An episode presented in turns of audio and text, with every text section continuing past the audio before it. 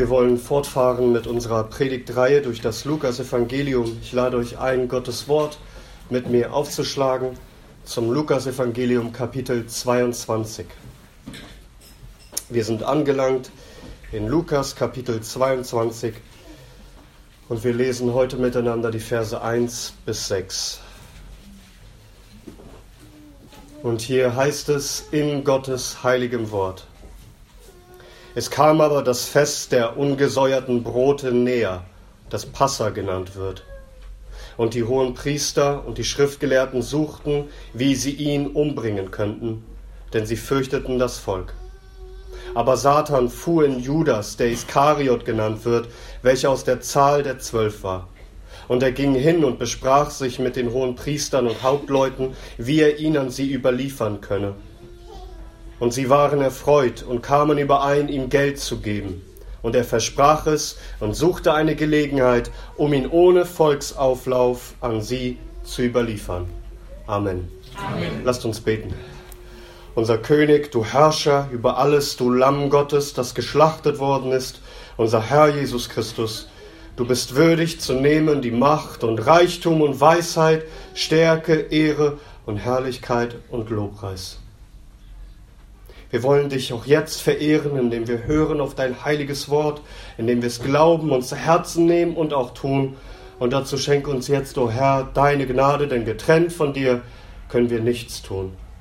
Wir bitten dich, Herr, um dein Erbarmen und wir beten es in Jesu Namen. Amen. Amen. Nehmt gerne Platz.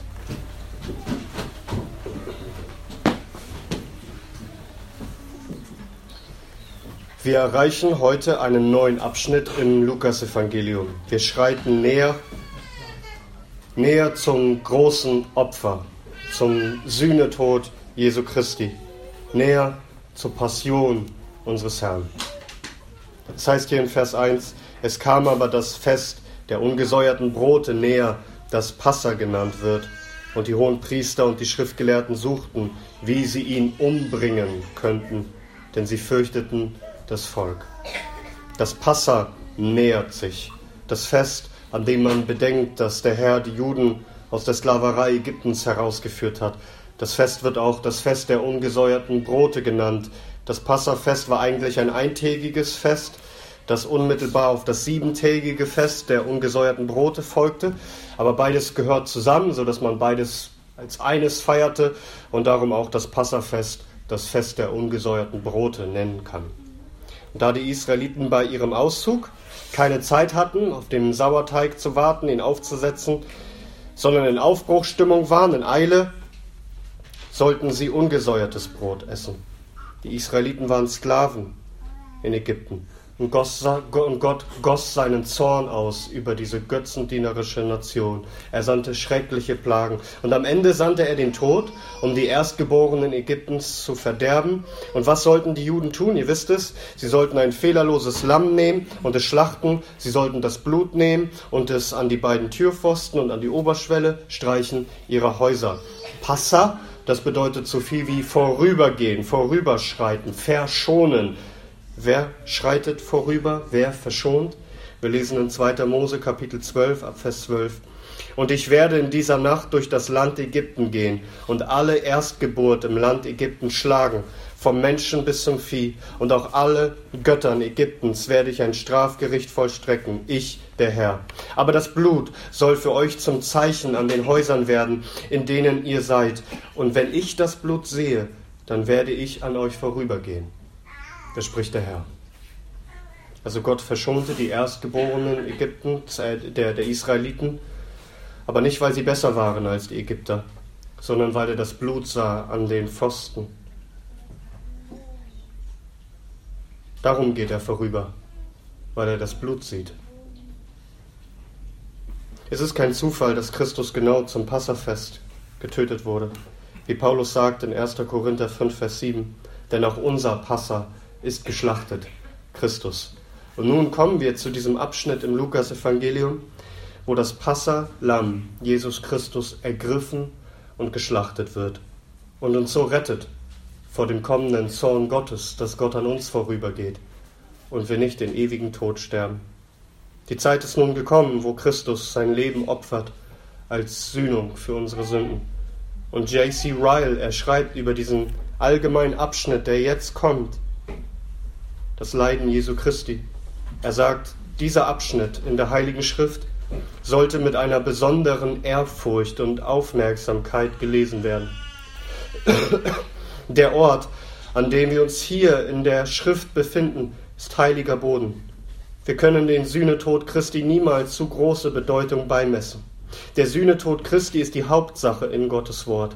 Auf den Sühnetod Christi sollten die Augen unserer Seele stets fixiert sein. Ohne sein Blutvergießen gäbe es keine Vergebung der Sünden. Hier ist die Hauptwahrheit, an welcher das ganze Christentum hängt. Ohne Christi Opfer wäre das Evangelium wie ein Rundbogen ohne Schlussstein, also es würde in sich zusammenfallen. Ohne Christi Opfer wäre das Evangelium wie ein schönes Haus ohne Fundament, ein Sonnensystem ohne Sonne. Ja, lasst uns Christi Menschwerdung, sein vorbildliches Leben, seine Wunder, seine Gleichnisse, seine Werke und seine Worte hoch schätzen. Aber über allem lasst uns seinen Tod wertschätzen. Zitat Ende. Also wenn wir nun kommen zu dem Abschnitt, wo Christus sein Leben in die Hände von Sündern übergibt, ja wo er fällt in die Hand des lebendigen Gottes und von ihm geschlagen zu werden so lasst uns das voller Ehrfurcht betrachten und voller Anbetung und voller Bewunderung für unseren Herrn, dass er diesen Weg gegangen ist. Heute wollen wir hören, wie es überhaupt zustande kam, dass er überliefert werden konnte in die Hände solch mickriger Kreaturen, solch Würmer und ihnen diese Macht gegeben wurde, dass sie solches an ihm tun. Das heißt hier in Vers 2, und die hohen Priester und die Schriftgelehrten suchten, wie sie ihn umbringen könnten, denn sie fürchteten das Volk. Diejenigen, die Männer, die eigentlich Männer der Heiligkeit und Männer der Gelehrsamkeit sein sollten, also hohen Priester und Schriftgelehrten, diese hohen Würdenträger, diese, die dieses, diese geistlichen Ämter bekleiden, die das Volk lehren sollten, doch den Messias zu erwarten, auf ihn zu hören und ihm zu gehorchen, Gott zu verehren, sie nutzen das heilige Passafest um danach zu trachten, Christus, sein heiliges Blut zu vergießen, den Unschuldigen, das vollkommene Lamm Gottes umzubringen. Das lehrt uns abermals, wie abgrundtief gottlos und gewissenlos Menschen sein können, die die höchsten geistlichen Ämter bekleiden. Darum irrt euch nicht. Ob jemand Priester ist oder Pfarrer, Pastor oder Papst, ob er ein Theologe ist und ein hohes Amt und eine hohe Würde hat in der Kirche. Er kann in Wahrheit nichts anderes als ein Feind Jesu Christi sein. Diese Männer hier, sie hassten Christus abgrundtief. Sie hassten ihn, weil er ihnen aufzeigte, dass ihre Werke böse sind, dass sie Heuchler waren. Sie hassten ihn, weil er das Volk belehrte und beliebt war beim Volk. Das ist auch der Grund, warum sie ihn nicht einfach umbringen können. So sehr sie es wünschten, ihn zu töten, da war noch das Volk, das ihn gerne hörte. Sie suchten, wie sie ihn umbringen könnten, denn sie fürchteten das Volk. Sie konnten ihn nicht einfach umbringen, sie konnten ihn nicht einfach ergreifen. Wir hatten in dem letzten Kapitel gelesen, Verse 37 und 38, ein Kapitel zuvor. Christus aber lehrte die Tage im Tempel, die Nacht aber, die Nächte aber ging er hinaus und übernachtete auf dem Berg, der Ölberg genannt wird. Und das ganze Volk kam frühmorgens im Tempel zu ihm, um ihn zu hören. Was glaubst du wohl, warum Christus nachts die Stadt verließ? Dass er tags, am Tag lehrte öffentlich im Tempel, aber nachts die Stadt verließ. Nun, am Tag wagten sie es nicht, die Hände an ihn zu legen. Das ganze Volk war bei ihm. Sie, sie wollten nicht diesen Aufstand provozieren, indem sie ihre Hände an ihn legen. Aber nachts, da hätten sie heimtückisch über ihn herfallen können, um, um ihn zu ermorden. Christus zieht sich am Abend bewusst zurück. Und das stellt seine Feinde vor ein Problem. Wie soll es uns gelingen, ihn umzubringen ohne Volksaufstand, ohne dass die Menge zu einer wütenden Meute wird und uns steinigt? Nun, wir wissen, sie wollten ihn schon seit längerer Zeit umbringen, aber sie fanden keinen Weg. Und es scheint so, dass sie mit ihrer Weisheit am Ende waren. Sie wussten nicht mehr, was es zu tun gilt jetzt. Und wo der menschliche Einfallsreichtum keine Lösung findet, ist nun jemand anderes an der Reihe. Ein uraltes Wesen der Vorzeit, älter und weiser als die Menschheit selbst. der große Drache, der Fürst der Finsternis, Beelzebul, der oberste der Dämonen, der Böse, der Versucher, der Vater der Lüge, der Menschenmörder, der der Verkläger der Brüder, der Teufel, der Satan, die alte Schlange, von der wir lesen in 1. Mose 3, Vers 10, und die Schlange war listiger als alle Tiere des Feldes, die Gott, der Herr, gemacht hatte. Wenn die Menschen nicht weiter wissen, was zu tun ist, gibt es jemanden, der mehr Erfahrung hat, der seit jeher die Geschicke der Menschheit nach seinen bösen Plänen manipuliert, der die Fäden in der Hand hat wie ein Marionettenspieler, der gefallene Engel, der Große, der Widersacher Gottes, der Christus hasst mit aller Kraft. Und wie lange tobte schon dieser Kampf gegen Christus? Und was hat er nicht schon probiert, diese Segenslinie auszulöschen, von der Christus kommen sollte? Die Schrift berichtet uns schon in 1. Mose 3, Vers 15, da spricht der Herr zu der Schlange, und ich werde Feindschaft setzen zwischen dir und der Frau, zwischen deinem Samen und ihrem Samen, und er wird dir den Kopf zermalmen, und du wirst ihm die Ferse zermalmen. Und wie hat der Satan versucht, diesen Nachkommen der Frau, diesen Samen, der ihm den Kopf zertreten wird, zu vernichten, ehe er geboren wird? Hm. Kein tötete Abel nicht umsonst mit diesem Zweck, diesen Samen auszulöschen. Doch der Herr schenkte, dass die Linie weiterging, übersät. Oh, dem Satan gelang es, die ganze Menschheit gegen sich selbst aufzubringen und sich selbst abzuschlachten, ja, den Zorn Gottes so über die Menschheit doch zu bringen durch all ihre Bosheit, dass Gott die Erde vernichten müsste. Doch Gott bewahrte die Linie über Noah.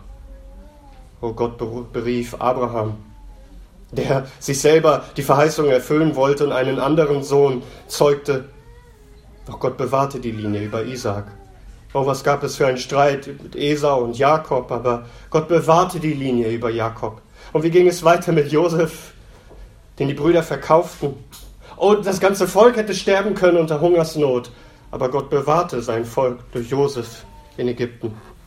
Und wie war es in Ägypten? Hätten sie nicht das ganze Volk auslöschen können? Und es gefiel Gott, Noah, Noah zu berufen. War es nicht so, dass sie die Kinder in den Nil warfen? Was glaubst du, warum Satan sie aufgebracht hat, dieses zu tun? Doch Gott bewahrte Noah. Und so geht es weiter und weiter. Über David. Glaubst du, es war einfach so, dass Saul so wütend auf ihn war und ihn verfolgte und ihn töten wollte? Nein, durch die ganze Schrift hindurch. Wir können jetzt die ganze Segenslinie hindurchgehen. Der Satan versuchte seit jeher Christus, den Samen auszulöschen, dass er ja nicht geboren werde, der Messias. Und als er dann hörte, er wird geboren, was tat Herodes? Der Kindermord. Warum wohl? Aber es gelang ihm nicht.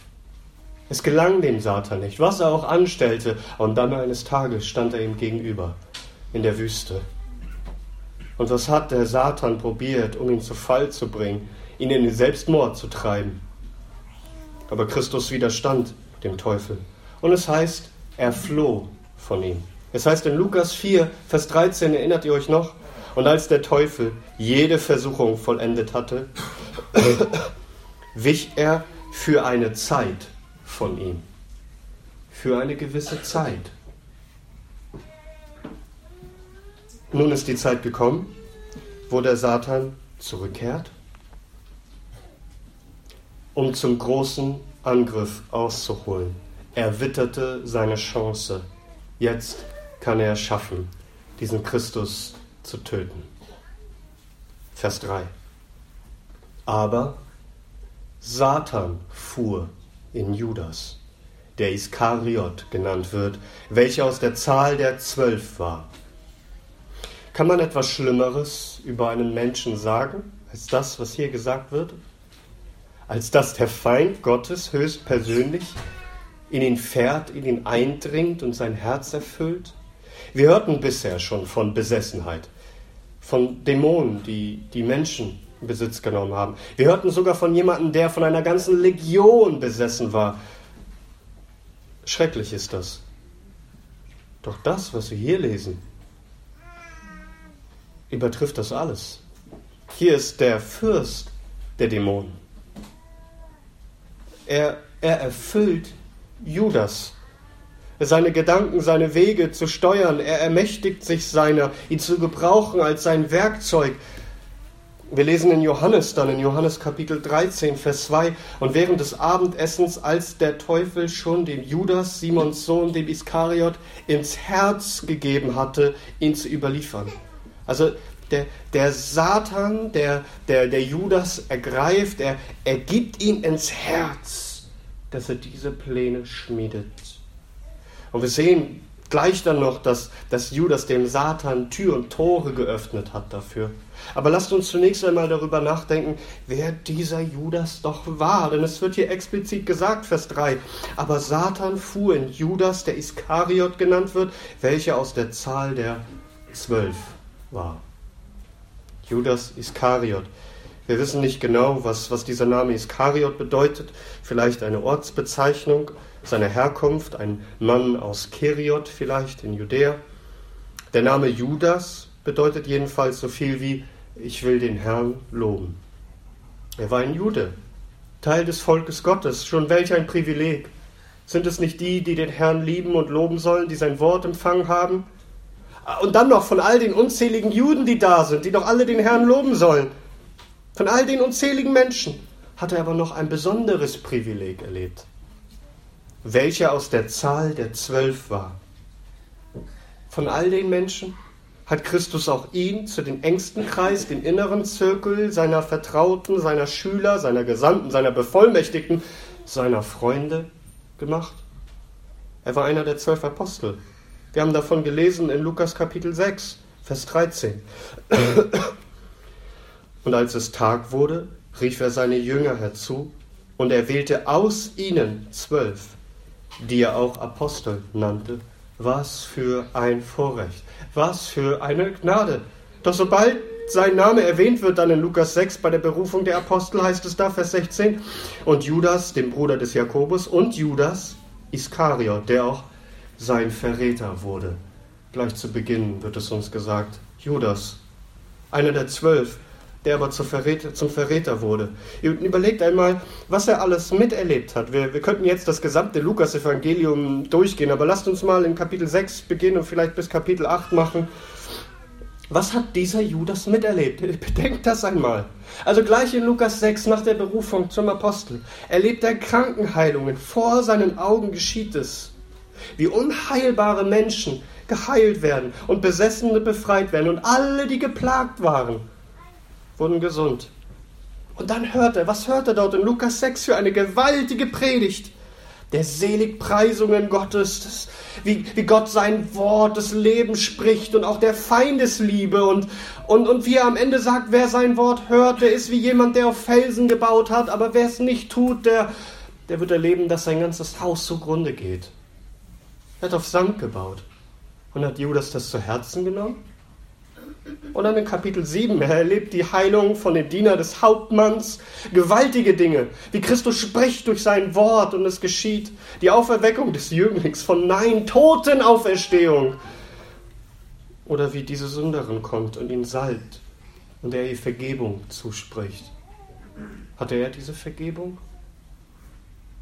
Er hat sie nicht gesucht in Lukas 8 dann das Gleichnis vom Seemann. Überlege mal, was er gehört hat da. Vers 11. Dies aber ist die Bedeutung des Gleichnisses. Der Same ist Gottes Wort, die aber an dem Wege sind, welche hören. Dann kommt der Teufel und nimmt das Wort von ihren Herzen weg, damit sie nicht glauben und gerettet werden.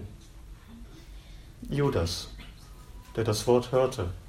Aber der Teufel kam sogleich immer und immer wieder, dass er dieses Wort nicht zu Herzen nahm und glaubte und gerettet wird. Und in Vers 14 dann, was aber unter den Dornen fiel, das sind solche, die es gehört haben und hingehen und durch Sorgen und Reichtum und Vergnügungen des Lebens erstickt werden und nicht zur Reife kommen. Judas, der sich um nichts Gedanken machte, als um sein Geld. Und dann erlebt er vor seinen Augen, dass Christus Gottes durch die Stillung des Sturms und ein Besessener, der Gerasener von einer Legion besessen, wird geheilt. Eine blutflüssige Frau. Und dann noch einmal eine Totenauferweckung. Das sind, die, das sind die ersten paar Kapitel nach der Berufung. Wir könnten jetzt noch weitermachen, was er alles erlebt hat. Und Johannes sagt uns in seinem Johannesevangelium Kapitel 21, dass die Dinge, die da drin aufgeschrieben sind, in seinem Evangelium und natürlich auch in den anderen, ja nur ein Bruchteil von dem ist, was Christus alles getan hat.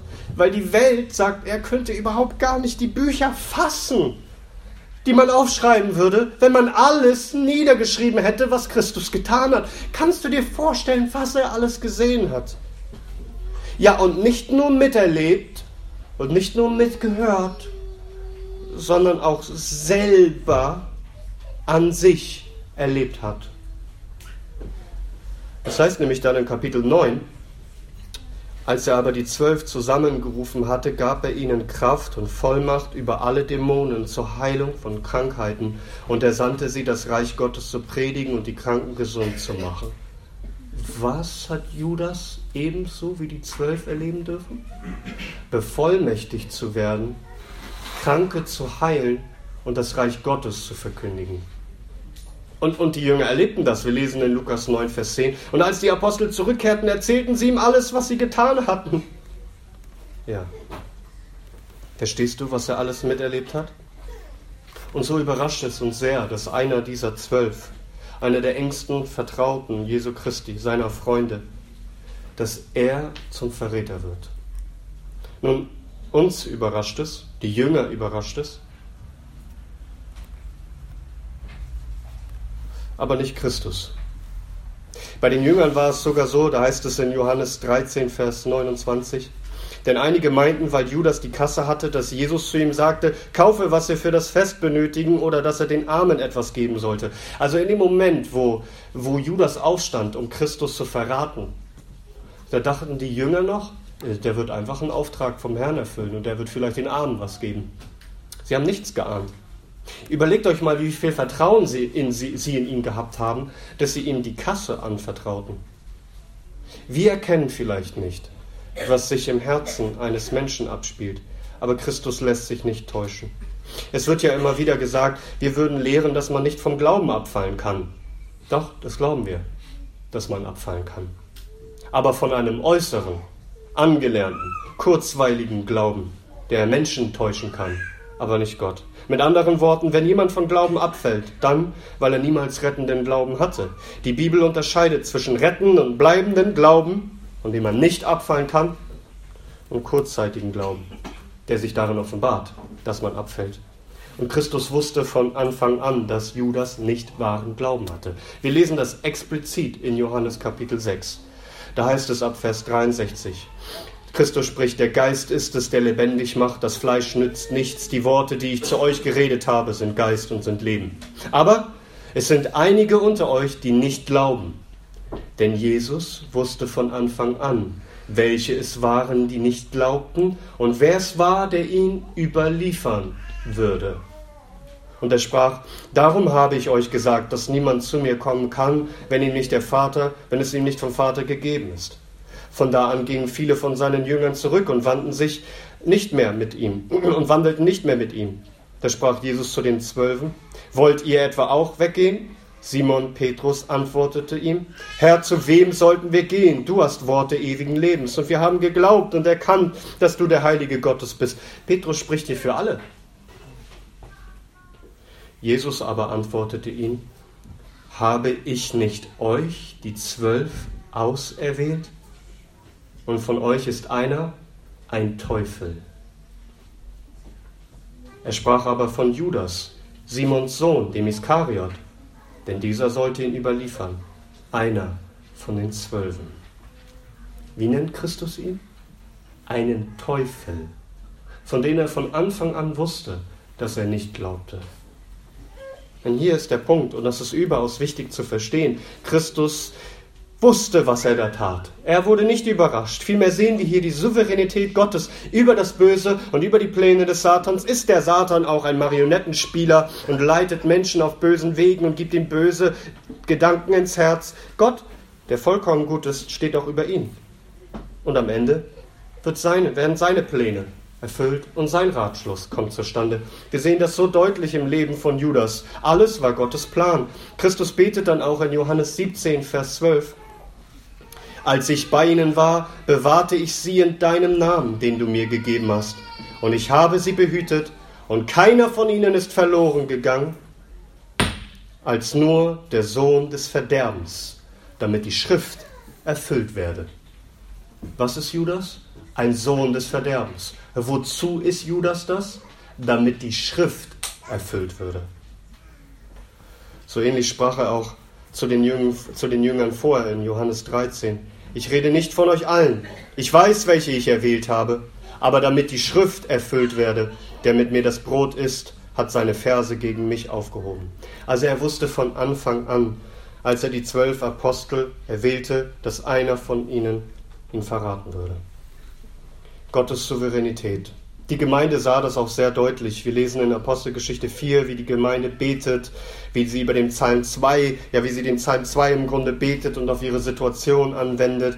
Und dann heißt es, denn in dieser Stadt versammelten sich in Wahrheit gegen deinen heiligen Knecht Jesus, den du gesalbt hast, sowohl Herodes als auch Pontius Pilatus mit den Nationen und den Völkern Israels, alles zu tun, was tun die Feinde Christi? Alles zu tun, was deine Hand und dein Ratschluss vorherbestimmt hat, dass es geschehen sollte. Das ist wichtig zu begreifen. Der Satan und die Feinde Christi, sie führen ja ihre Pläne aus, doch in all dem erfüllen sie den Ratschluss Gottes, das, was er vorherbestimmt hat. Und so hatte auch Christus den Judas zu seinem Apostel berufen, in den Vorherwissen, dass er ihn verraten würde. Doch musste Gott Judas nicht dazu zwingen zu dieser bösen Tat. Er war böse in sich selbst und wurde ergriffen vom Satan als sein Werkzeug. Und wie groß wird sein Gericht sein? Es heißt in Matthäus Kapitel 26 ab Vers 24, Jesus sagt, der Sohn des Menschen geht zwar dahin, also er muss sterben, wie über ihn geschrieben steht, Wehe aber jenem Menschen, durch den der Sohn des Menschen überliefert wird. Es wäre jenem Menschen gut, wenn er nicht geboren wäre. Judas, der ihn überlieferte, antwortet und sprach, ich bin es doch nicht, Rabbi. Und er spricht zu ihm, du hast es gesagt. Es wäre besser für Judas, wenn er niemals geboren wäre. Auch in Lukas 22, also in unserem Kapitel, lesen wir dann ab Vers 21. Doch siehe, die Hand dessen, der mich überliefert, ist, mir, ist, ist, ist mit mir auf dem Tisch. Denn der Sohn des Menschen geht zwar dahin, wie es beschlossen ist, wehe aber jenem Menschen, durch den er überliefert wird. Also wehe ihm. Es wäre besser, er wäre niemals geboren. Überleg dir, wie privilegiert er war. Was für ein Vorrecht. So nah mit Christus, auch in seinen letzten Stunden an seinem Tisch liegend, alle Zeit in vertrauter Gemeinschaft mit dem Sohn Gottes. Was hat Judas mitgehört und miterlebt? Er war einer der zwölf. Und nun denke aber nicht falsch meine nicht, der arme Judas, der, der wurde vom Satan überwältigt und er konnte nicht anders. Judas war von Anfang an nicht gläubig, sondern er war ein Teufel. Und er öffnete Satan Tür und Tore. Das heißt, er hieß dem Fürsten der Finsternis willkommen, er lud ihn ein. Satan musste nicht erst irgendwelche Hindernisse überwinden, um ihn, um ihn, ihn, ihn zu fahren, sondern die Türe waren weit geöffnet. Er hat ihm im Grunde den roten Teppich ausgelegt. Warum? Nun, wir wissen aus dem Johannesevangelium, dass er die Kasse verwaltete und dass er Geld veruntreute. Wir lesen das in Johannes Kapitel 12. Da lesen wir von Maria, die ein Pfund Salböl, kostbarer Nade, und dann, sie, sie salbte die Füße Jesu und trocknete es dann mit, mit ihren Haaren ab und, und das Haus wurde erfüllt. Und was für ein heiliger Moment.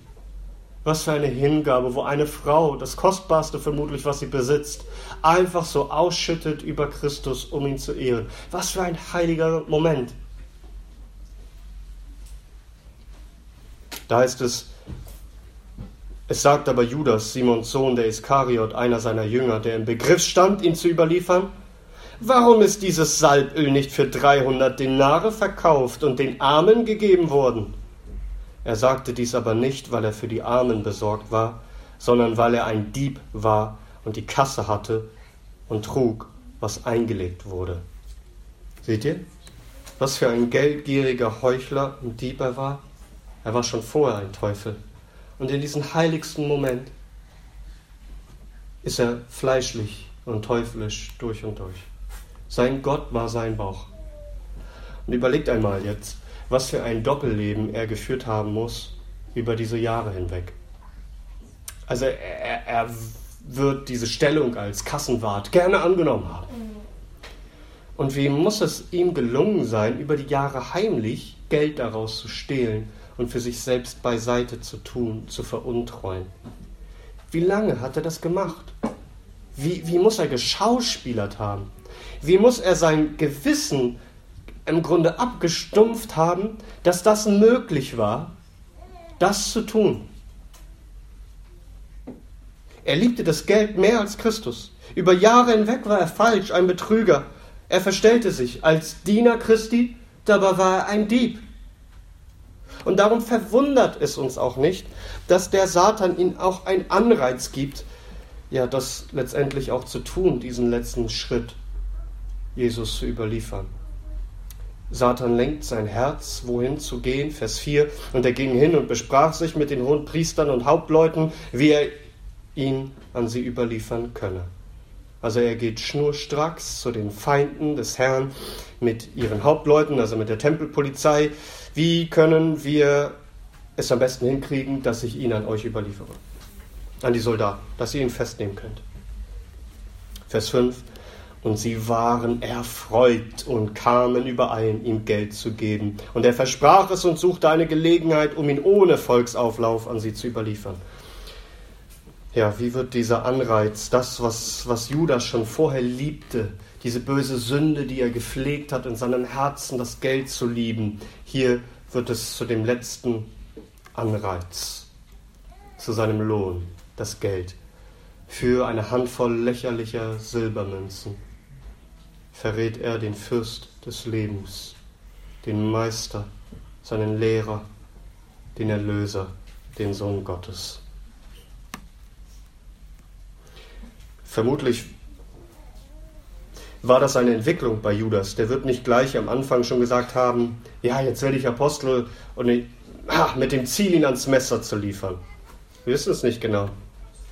Vielleicht hatte er am Anfang sogar ein gewisses Interesse und Ernst und eine Hoffnung in seine Person. Vielleicht sah er dann auch, dass es nicht so kommt, wie er es sich gewünscht hat. Der Abfall geschieht ja nicht so meistens über Nacht, sondern Vielleicht ist erst ein Spalt offen. Und dann wird die Tür immer weiter geöffnet. Und dein Gewissen stumpft immer mehr ab. Deine Bitterkeit im Herzen wird immer stärker. Vielleicht erhoffte er sich durch den Sohn Davids Anerkennung und Prestige, Macht und Einfluss und Wohlstand. Und als er verstand, nein, die Führung ist gegen Christus, da springt nichts für mich raus, überlegte er sich es vielleicht anders. Und er fragte sich, wie kann ich jetzt noch Gewinn schlagen aus ihm? Also verkaufe ich ihn. Und sie waren erfreut und kamen überein, ihm Geld zu geben. Oh, sie freuten sich. Was für eine zutiefst sündige, zutiefst gottlose Freude. Endlich, sie reiben sich die Hände. Das ist das Beste, was uns passieren konnte. Wir waren mit unserer Weisheit am Ende. Aber jetzt kommt ein Verräter aus seinem engsten Kreis zu uns. Endlich die Möglichkeit, ihn still und heimlich festzunehmen. An den Orten, wo er sich aufhält, wo wir nicht wissen, wo er ist. Judas konnte ihnen die nötigen Insider-Informationen geben, die, ihn, die sie brauchten, um ihn still und heimlich festzunehmen, ohne Volksauflauf. Und das heißt, sie kamen überein, ihm Geld zu geben. Matthäus berichtet uns, dass Judas derjenige war, der Lohn einforderte, weil er sagte, was wollt ihr mir geben, wenn ich ihn euch ausliefere?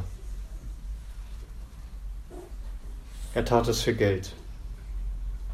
Und er legt ein unheiliges Gelübde ab. Vers 6. Und er versprach es und suchte eine Gelegenheit, um ihn ohne Volksauflauf an sie zu überliefern.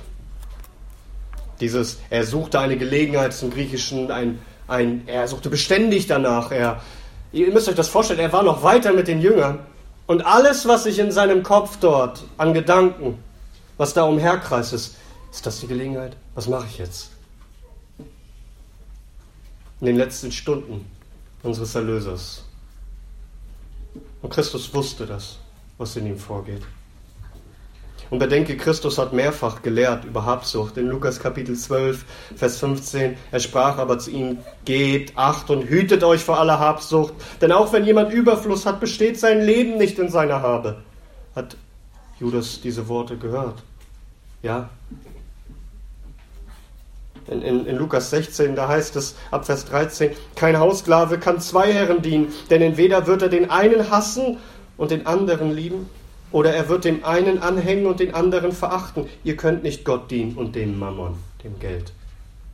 Er hörte das, doch er liebte den Mammon. Das war sein Götze. Und er hasste und verachtete Christus. Er begann den bösesten Verrat in der Geschichte der Menschheit. Und wehe ihm, es wäre besser, er wäre niemals geboren. Nun, lasst uns aber jetzt bei all dem, was wir gehört haben, fragen, was wir daraus lernen wollen. Es ist eine schreckliche Wahrheit, die wir lernen, eine Wahrheit, die uns das Fürchten lehren sollte. Denn wir lernen, dass solche, die zum engsten Kreis Christi gezählt worden sind, die alles gehört haben von seiner Lehre, alles miterlebt haben und die auch andere belehrt haben und gedient haben, dass sie letztendlich zu Werkzeugen Satans werden können. Halten wir das fest. Man kann Christus mit den Lippen offen vor anderen bekennen und doch falsch sein und ein Verräter. Man kann sehr viel Wissen haben, das heißt, man kann alles gehört haben oder wie die hohen Priester und Schriftgelehrten sein. Was für ein Wissen hatten sie wohl? Man kann die Wahrheit doch erkannt haben. Und doch alles ist wertlos, null und nichtig wenn man falsch ist, ein Heuchler, ein Verräter.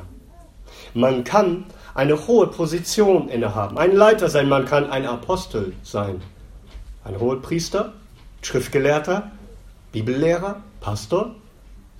Du kannst eine hohe Stellung haben in der Gemeinde. Und doch ist das alles null und nichtig, wenn du ein Heuchler bist, wenn du falsch bist. Man kann viel getan haben. Man kann gedient haben ohne Ende. Wie aktiv war Judas? Er, ich meine, er war, er war für die Verwaltung der Kasse zuständig und alles Mögliche. Ein fleißiger Mitarbeiter. Aber all das ist null und nichtig, wenn man falsch ist und ein Heuchler. Man kann auch äußerlich voll dazugehören zur Gemeinschaft. Alle dachten, Judas gehört einfach zu ihm, zum engsten Zirkel. Du kannst zur Gemeinde gehören, getauft und Mitglied sein, aber das alles ist null und nichtig, wenn du selbst falsch bist und ein Heuchler. Man kann auch sehr viele Erfahrungen gemacht haben im Glauben. Oh, was hat Judas nicht alles erlebt und miterlebt und erlebt, dass das Gott durch ihn tut? Und doch ist das alles null und nichtig, wenn du falsch bist und ein Heuchler. Die Worte Jesu Christi sind wahr, die er spricht in Matthäus Kapitel 7, ab Vers 21. Nicht jeder, der zu mir sagt, Herr, Herr, wird in das Reich der Himmel eingehen, sondern wer den Willen meines Vaters tut, der in den Himmeln ist. Viele werden an jenem Tage zu mir sagen, Herr, Herr, haben wir nicht durch deinen Namen geweissagt und durch deinen Namen Dämonen ausgetrieben und durch deinen Namen viele Wunderwerke getan? Und dann werde ich ihnen erklären, ich habe euch niemals gekannt. Weicht von mir, ihr Übeltäter.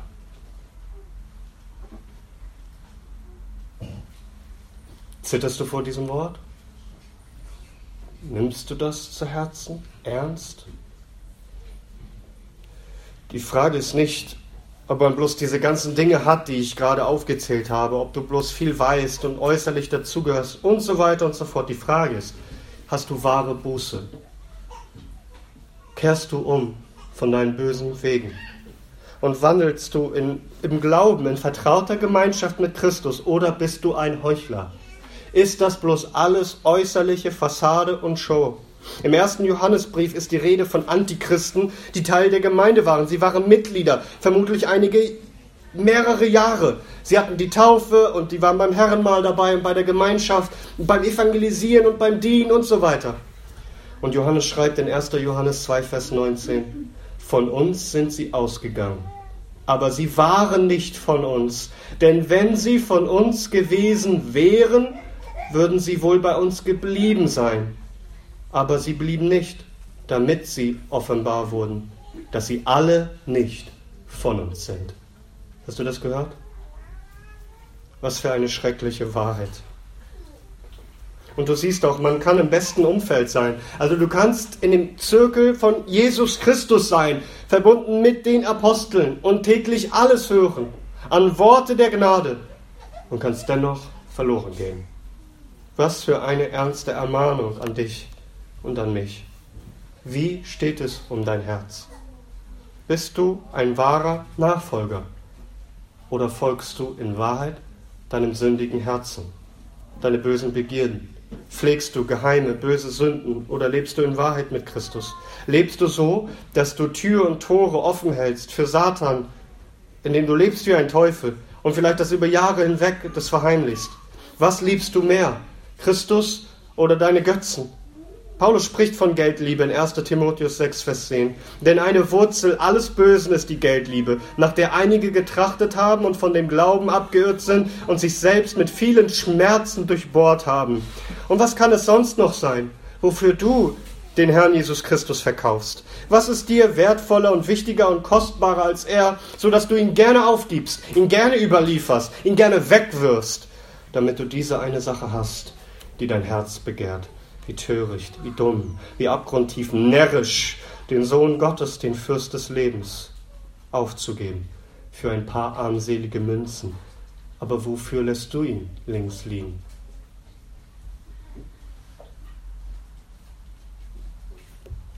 Was ist die böse Begierde, die in deinem Herzen ist?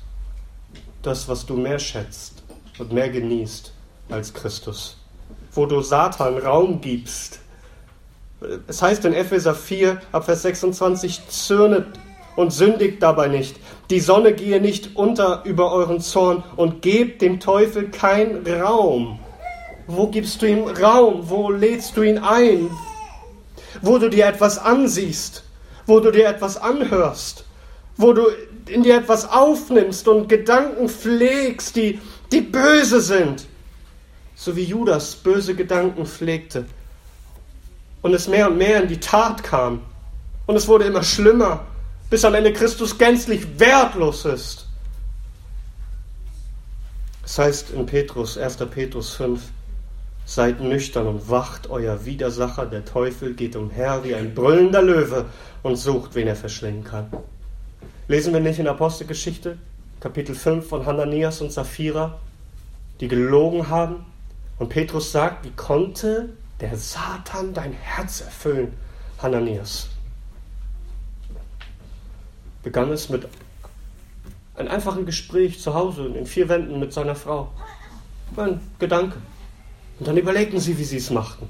Und sie haben nicht verstanden, dass der Satan ihr Herz erfüllte.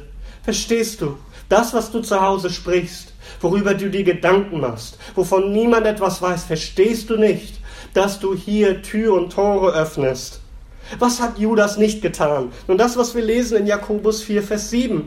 Da heißt es, unterwerft euch nun Gott, widersteht aber dem Teufel und er wird von euch fliehen. Judas hat genau das Gegenteil getan. Er unterwarf sich nicht Gott. Er unterwarf sich dem Teufel.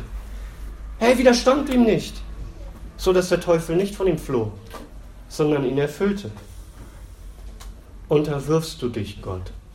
Von ganzem Herzen, mit allem, was du bist und hast. Und nein, wir, wir sind nicht sündlos. Und so oft erschrecken wir über uns selbst, wie wir, wie wir so teuflisch denken oder handeln können. Die Frage ist, was tust du damit? Weinst du wie Petrus, als er erkannte, dass er den Herrn verleugnet hat? Verleugnet hat. Oder bist du wie Judas, der sich selbst erhängt, der einfach weiter in den Tod geht und zugrunde geht, der dasselbe Schicksal wie der Satan selbst erlebt, dass er geworfen wird in den ewigen Feuersee. Darum müssen wir beten, wie es heißt im Psalm 139.